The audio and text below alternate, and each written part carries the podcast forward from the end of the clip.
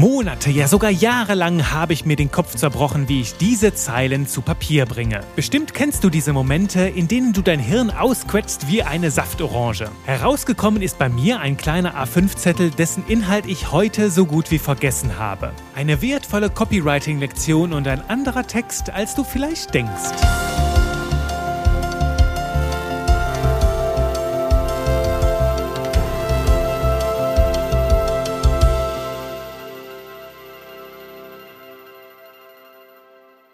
Es ist der 12. Dezember 2009, also kurz vor Weihnachten. Ich sitze in meinem kleinen Schlafzimmer bei meinen Eltern unterm Dach und schreibe einen Brief. Was genau darin steht, kann ich dir heute nicht mehr sagen, denn ich bin wie in Trance und es ist, als hätte ich die Kontrolle an eine höhere Instanz in mir abgegeben.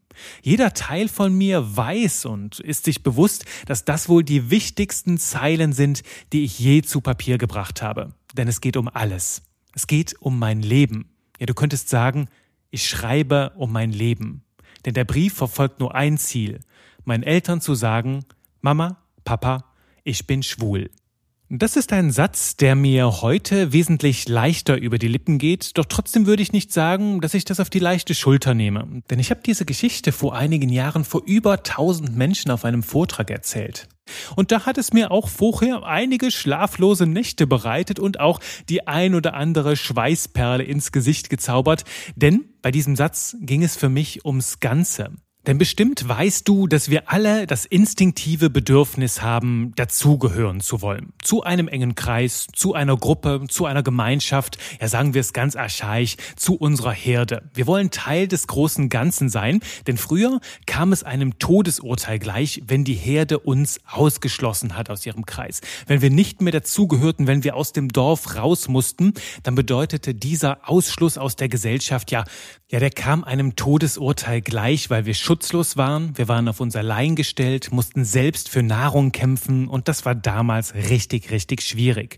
Und deswegen haben wir heute noch dieses instinktive Bedürfnis dazuzugehören und das war auch der Grund, der es mir so schwierig gemacht hat, diesen einen Satz laut vor meinen Eltern auszusprechen. Denn du musst wissen, ich habe so im Alter von zehn bis elf Jahren damals gemerkt, dass ich mich nicht den Mädels verliebt habe. Und als ich diese Andersartigkeit damals bei mir erkannt habe, da hat es mir Angst gemacht, weil ich gemerkt habe, ne, dass viele in meinem Umfeld damit nicht umgehen konnten oder zumindest, dass das fremd war. Und das Fremde, ne, das macht vielen Menschen Angst, das scheuen sie die Konfrontation, sind da skeptisch, haben da Berührungsängste und blenden das dann am liebsten ganz aus, wollen das ganz aus ihrer Welt ausschließen. Und was habe ich dann dann damals getan? Ne, ich bin in einem kleinen Dorf aufgewachsen mit 250 Einwohnern, alles total liebe Menschen und auch in einer sehr christlichen Familie und habe damals so ganz, ganz viel Kopfkino gehabt. Es ist niemals irgendwas wirklich Schlimmes passiert, denn ich bin aufgewachsen unter sehr, sehr lieben Menschen in einer wunderbaren Dorfgemeinschaft. Doch in meinem Kopf ging damals ganz schön die Post ab.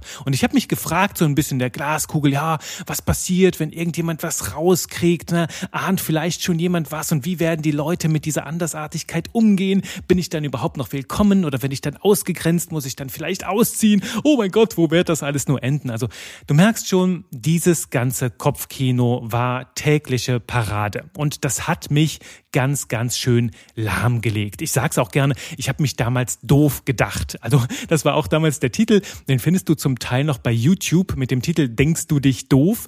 War damals auch schon eine schöne Alliteration, ist ein paar Jahre her und das hat sehr viel von meiner mentalen Bandbreite geschluckt. Also ich war im Alltag ne, permanent so im Alarmzustand und konnte dadurch nur wenig von meinen PS wirklich auf die Straße bringen. Und das hat dazu geführt, dass ich lange Zeit ein sehr introvertierter junger Mann war, dass ich mich sehr in mich selbst zurückgezogen habe und schon damals sehr, sehr viel geschrieben habe, sehr viel in meiner kleinen Welt gelebt habe. Und ich habe das letztes Jahr in einem LinkedIn-Posting so ausgedrückt, zehn Jahre lang habe ich um mein Leben geschrieben. Das war von diesem Moment an, wo ich diese Andersartigkeit erkannt habe und bis zu diesem Zeitpunkt dann, wo ich mich geoutet habe, wo das quasi ein riesiger Befreiungsschlag war. In der Zeit habe ich sehr, sehr viel in meinem Kopf, in meiner Innenwelt gelebt. Sehr viel Tagebuch geschrieben, sehr viele Kurzgeschichten sind damals entstanden. Also das geschriebene Wort war damals schon so ein Kanal, über den ich mich ausdrücken konnte und gleichzeitig ein Ventil, über das ich diese ganze Gehirnkirmes und so etwas dann auch verarbeiten konnte. Und das hat bei mir schon früh zu einer sehr innigen Verbindung mit dem geschriebenen Wort geführt. Du könntest quasi sagen, ne, das Schreiben war damals für mich so eine Art Therapie. Und dieser Ansatz begleitet mich auch noch bis heute, aber mit einem anderen Lebensgefühl. Ich nenne das ja auch ganz gerne auf Gedankensafari gehen, also schreibend meine Gedanken erkunden, einfach mal so zu Papier bringen und gucken, was kommt da so raus, welche Synapsen feuern da zusammen und häufig entdecke ich beim Schreiben neue Seiten von meinen Gedanken, finde Klarheit in meinen eigenen Worten, einfach weil ich dann die Gedanken ungefiltert zu Papier bringe und die dann ja in Ruhe beobachten kann, mehr mentale Bandbreite frei habe, um aktiv darüber nachzudenken. Also mein Zwischenspeicher, mein Arbeitsspeicher im Hirn ist nicht mehr so ausgelastet, weil die Dinge auf dem Papier stehen, sie können raus und dann kann ich sie mir genauer anschauen. Doch lass uns jetzt zurückkehren in mein kleines Zimmer bei meinen Eltern unterm Dach, zurück zu diesem Brief. Ich habe den damals, glaube ich, innerhalb von wenigen Minuten einfach rausgeschrieben. Das war so ein Prozess, wo es einfach aus mir rausgebrochen hat, sagen wir, es hat geschrieben, dieser Teil in mir. Und da denke ich gerne an eine Anekdote von dem amerikanischen Copywriter, von der Copywriting-Legende Joseph Sugarman, der mal gesagt hat, ne, wenn er Copywriting macht, und so ist es auch bei mir heute noch, dann saugt er sich mit allerhand Infos voll und geht dann damit schwanger, geht dann erst einmal inkubieren. Das heißt, er geht weg, macht halt stundenlang, manchmal auch tagelang etwas anderes, während die Gedanken in ihm reifen und irgendwann setzt er sich einfach hin und schreibt das Ganze spruchreif raus. Ich nenne das auch ganz gerne einfach aufs Papier kotzen, weil das Ganze innerlich in dir schon so gut gearbeitet hat und das ist dann schon richtig fein spruchreifes Zeug. Und so ist das damals bei mir gewesen. Monatelang haben diese Gedanken in in mir gereift. Diese Frage, wie sage ich es meinen Eltern? Was sage ich da genau? Wo fange ich an? Was will ich damit überhaupt erreichen? Und das war damals Copywriting.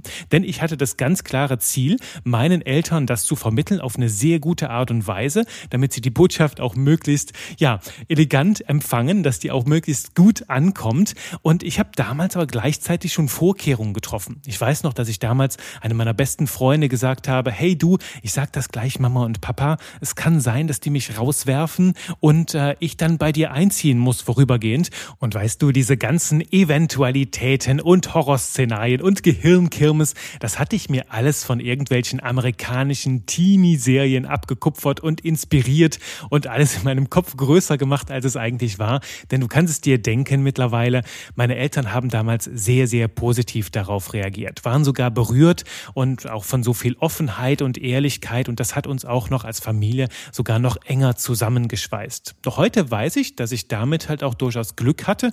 Ich kann mir heute gar nicht mehr vorstellen, dass meine Eltern überhaupt irgendwie negativ hätten reagieren können. Das war halt einfach so die Horrorszenarien, die ich mir im Kopf ausgemalt habe, die ganz weit weg von der Realität waren. Komme ich gleich nochmal drauf zu sprechen. Doch ich weiß halt auch heute aus meinem Freundeskreis, dass es andere Menschen gibt, die da weniger Glück hatten, wo die Eltern nicht so wohlwollend, nicht so verständnisvoll reagiert haben oder auch aus Angst reagiert haben. Oh, was sollen denn die Nachbarn Nachbarn sagen und die Verwandtschaft und so.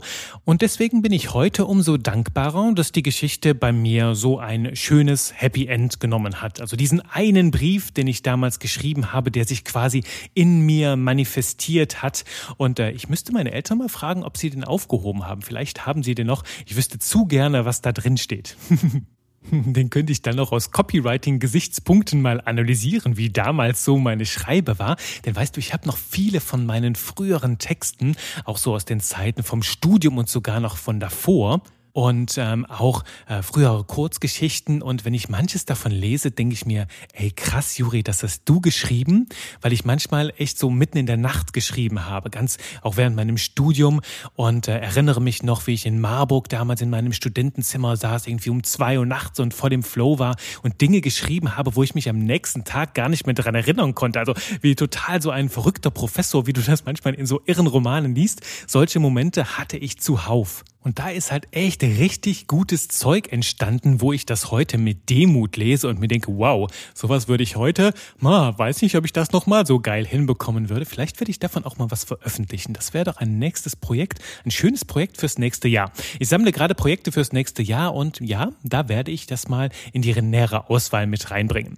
Doch zurück, ne, ich habe jetzt gerade gesagt, ich würde das aus Copywriting-Gesichtspunkten mal analysieren und ich erzähle die Geschichte hier auch einfach zum einen, weil es ein sehr, sehr krasser Text für mich war. Und du hast ja schon die ein oder andere Copywriting-Perle daraus erkannt. Auch die Anekdote von Joseph Sugarman, dass wir da sehr, sehr lange mit Themen schwanger gehen dürfen und das dann manchmal, das kennst du vielleicht auch von brillanten Textern, die schreiben da irgendwas aufs Papier, was schon richtig gut ist, aber häufig nachdem das eine Zeit lang mit ihnen schwanger gegangen ist. Und äh, das rate ich auch dir, ne? genug Zeit in deinen Kreativprozess, in deinen Schreibprozess mit reinzubringen, damit die Dinge in dir inkubieren inkubieren können, so wie auch dieser eine Brief, der damals voll ins Schwarze traf, einfach jahrelang bei mir inkubiert hat. Natürlich sollten die Texte bei dir nicht Jahre inkubieren, sonst wird das vielleicht ein bisschen schwierig, deinen Kundinnen und Kunden das zu erläutern. Ich habe dir jeder darüber hinaus auch noch drei Impulse mitgebracht aus dieser Geschichte, die ich mit dir teilen will, die auch noch ein bisschen tiefer ins Thema Copywriting blicken lassen. Denn die Frage, die mich beschäftigt hat, ist, warum war denn dieser Text damals so ein krasser Härtefall für mich? Warum war das so schwierig,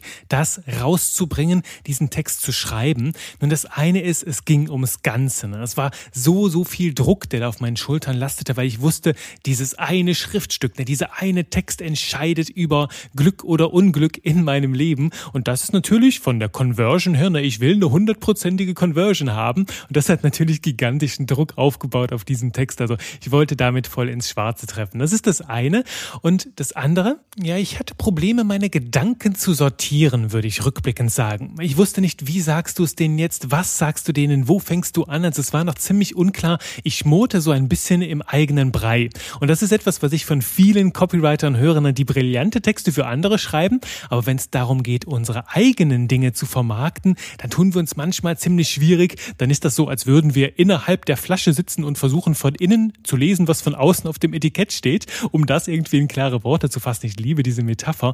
Und das ist so das, wie ich das in dem Moment spüre. Und wenn ich rückblickend schaue auf Copywriting-Projekte jetzt für andere, die richtig krasse Härtefälle waren, dann lag es auch häufig daran, dass meine Gedanken noch nicht reif waren. Meistens habe ich gemerkt, gemerkt, dass ich noch offene Fragen hatte, dass mir irgendwo Informationen fehlten und ich dann erst einmal tiefer ins Thema eintauchen darf. Also wann immer du merkst, boah, ich habe jetzt so einen Härtefall, frag dich, sind deine Gedanken schon klar? Weißt du schon alles, was du wissen musst oder hast du grundsätzlich überhaupt noch Fragen offen über das Angebot, über die Zielgruppe, sodass deine Gedanken so viel denken können, wie sie wollen? Du denkst dich doof die ganze Zeit nur im Kreis, weil dir halt einfach noch die wichtigen Puzzlestücke fehlen, um den perfekten Textbausatz zusammenzusetzen. Das ist mir wirklich eine Herzensangelegenheit, diese Lektion, weil ich habe schon so viele Menschen erlebt, die an sich selbst zweifeln, die dachten, oh, ich bin nicht gut genug, weil mir das nicht gelingt. Und letzten Endes hat sich herausgestellt, dass einfach noch ganz wesentliche Fragen fehlten. Also erstmal die Recherchephase, die Interviewphase ne, mit Fragen, das Thema aus den Menschen herauskitzeln und alle Infos erstmal klar machen, die Gedanken ordnen, ist so ein wichtiger Vorbereitungsprozess. Ne. Ich nenne es bei mir, wenn du leckere Texte kochen kochen willst, darfst du erst einmal Zutaten schnibbeln. So viel erst einmal vorab. Das war jetzt der Gruß aus der Küche, also quasi Punkt Null, denn die anderen drei Punkte sind anderer Natur. Es geht mir erst einmal darum, die Gedanken klar zu haben, erstmal alles gesammelt zu haben, alle Fragen beantwortet zu haben, Klarheit reinkommen lassen und Inkubationsphase. Und jetzt zu den anderen drei Punkten. Du erinnerst dich wahrscheinlich noch an die Folge 26, die drei F, die drei Feinde guter Texte, Feigheit, Faulheit und Frustration. Und einer ist ganz wichtig hier, nämlich das Thema Feigheit. Ich habe damals, und das ist der erste Punkt, das ausgesprochen, was die Menschen hören müssen. Und das braucht ganz schönen Mut. Ich habe all meinen Mut zusammengenommen, um meinen Eltern das zu sagen, was ich sagen musste. Was ich sagen musste, damit mein Leben wieder an Qualität Geld gewinnen konnte, damit ich rauskam aus diesem Versteckspielchen, aus dieser Maskerade, mich permanent zu verstellen.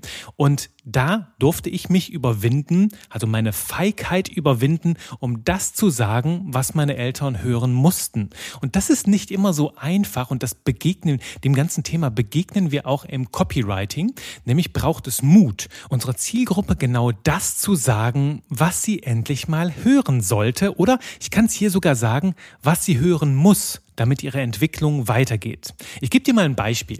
Einer meiner ersten Copywriting-Mentoren hat mich damals ganz schön provoziert. Ich wollte von ihm lernen und zögerte noch so ein bisschen, ah, ob ich jetzt Geld investieren soll und so weiter.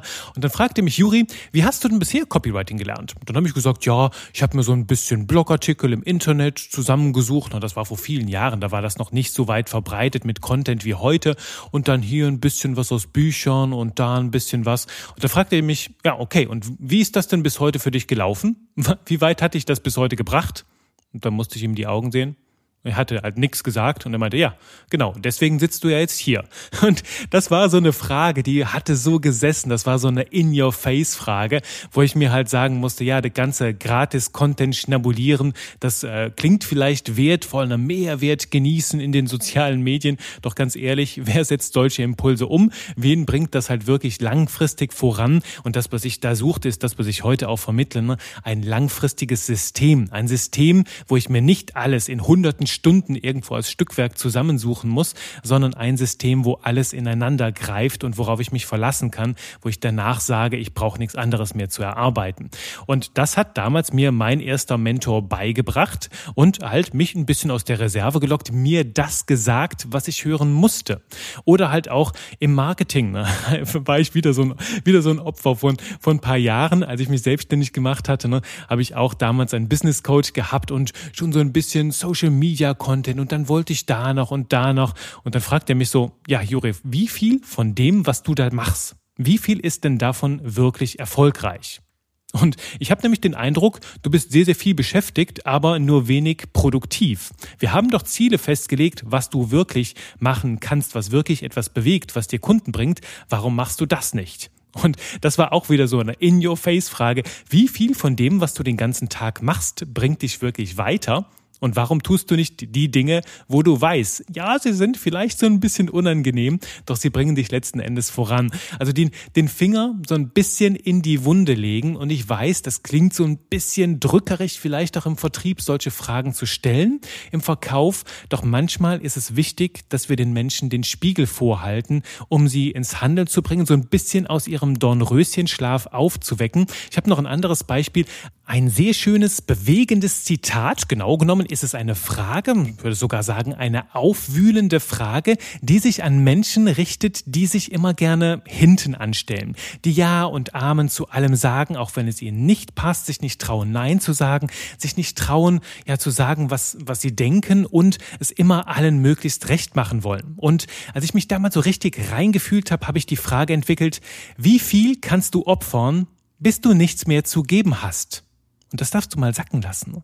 Wie viel kannst du opfern, bis du nichts mehr zu geben hast? Also diese Menschen, die sich immer wieder aufopfern und glauben, dass sie damit halt etwas Großes bewirken können. Nur die Wahrheit, die sie damit übersehen, ist, dass sie so viel aufopfern, bis sie irgendwann ausbrennen, bis nichts mehr übrig bleibt, bis sie keine Energie mehr haben und dann gar nichts mehr zu geben haben, weil ihnen da einfach die Energie fehlt. Und solche Sätze, solche, solche Themen, solches Copywriting, dass Menschen auf eine etwas ja, es klingt vielleicht etwas erbarmungslos und schonungslos, doch wir dürfen das dann natürlich danach die Menschen umarmen mit unserer Sprache, wieder eine Verbindung bauen. Doch manchmal hilft das so ein bisschen ne, zu schütteln, wenn Leute so in ihrem Film sind. Ich schüttel dich mal, bis die ganzen Gedanken aus deinem Köpfchen rausfallen und du wieder klar denken kannst. Und das hilft im Copywriting, ist es sehr, sehr wirkungsvoll, den Menschen ab und zu den Spiegel vorzuhalten. Also Tipp Nummer eins, aussprechen, was die Menschen hören müssen. Das ist so eine Wahrheit, die ich aus diesem, aus diesem Härtefall meines persönlichen Textens gelernt habe. Das, der zweite Punkt, der hängt auch zusammen mit meiner ganzen Gedankenkirmes. Ich nenne das auch gerne Hirnwichserei. So nannte ich das in meinem früheren Podcast Genie und Wahnsinn. Das ist das Thema in der Glaskugel lesen. Und das ist das, was ich gemacht habe, bevor ich diesen Brief geschrieben habe, ne? schon so antizipiert habe, oh, das könnte passieren, ähm, meine Eltern könnten das und das denken, die Reaktion könnte erfolgen und, und, und.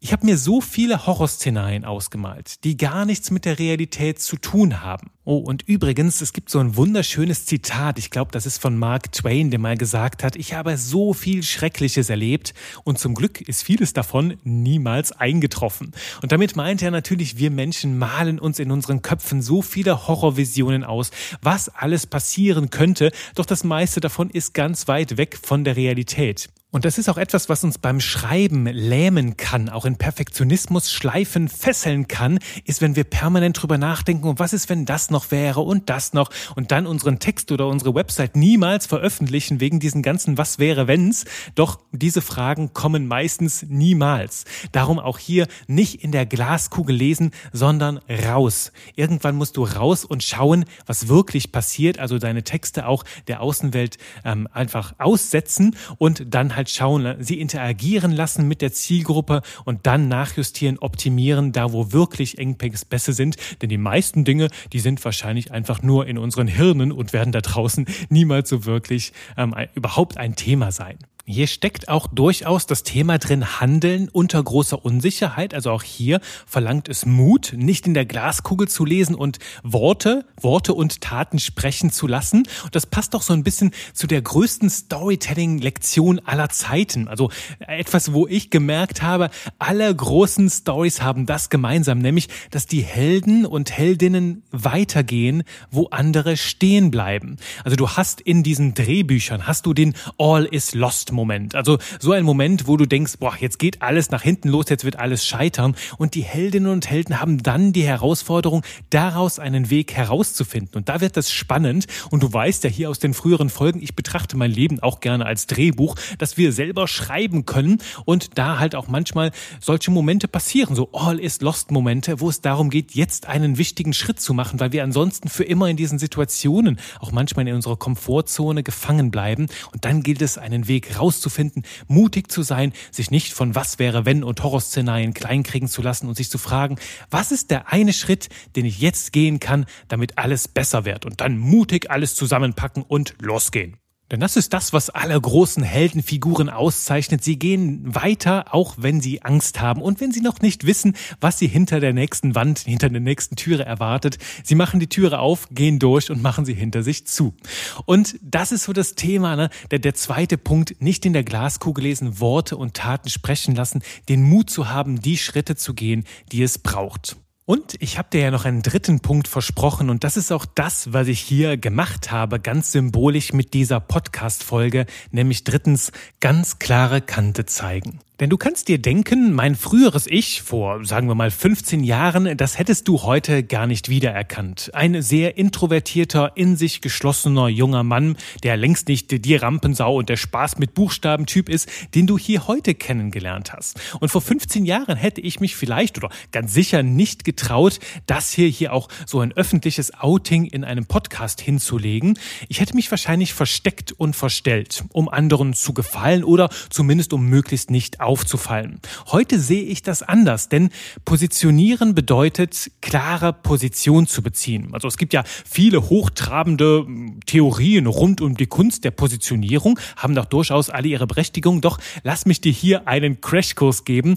Positionierung bedeutet, Position zu beziehen. Zu sagen, wofür du stehst und wofür du nicht zu haben bist. Und solche starken, ja und teils ungeheuren Aussagen verleihen deinem Marketing auch eine ungeheure ungeheure Kraft. Es wird dann magnetisch.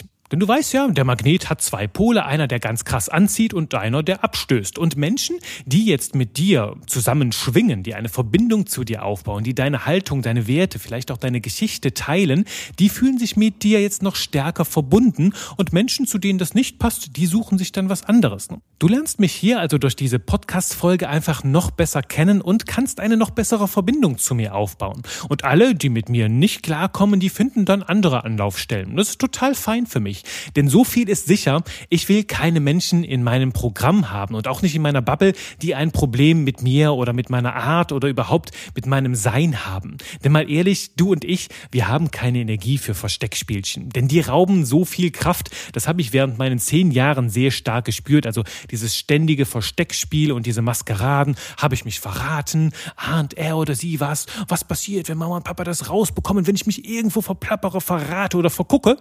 All diese Gedanken schwirrten durch meinen Kopf und haben mir unglaublich viel Bandbreite, also diese mentale Bandbreite gestohlen. Und seitdem ich mich von diesem Versteckspiel und der ganzen Maskerade befreit habe, sind meine Fähigkeiten explodiert und meine Leistung hat exponentiell zugenommen. Also trau dich, klare Kante zu beziehen, denn die Magie dabei ist, ich habe in meinem Copywriting-Kurs nur wunderbare Menschen. Darum sage ich das, schreibe ich das auch explizit ins Marketing. Hey, du kommst bei mir in ganz kleine Gruppen, also keine anonyme Massenabfertigung, sondern schöne, feine Gruppen, wo sich alle untereinander auch wirklich kennenlernen, wo Verbindungen entstehen, manchmal auch Partnerschaften oder auch Kundenbeziehungen und vor allem es sind sehr schöne, nette, sympathische Menschen. Denn es sind Leute, die meine Art hier lieben, die Spaß mit Buchstaben lieben und das teilen. Und da kannst du dir vorstellen, was für eine fulminante Wirkung das hat. So, Ende dieser wunderbaren und, finde ich, sehr persönlichen und auch ein bisschen lebensphilosophischen Folge. Denn das, was wir hier über das Copywriting besprochen haben, hat auch viel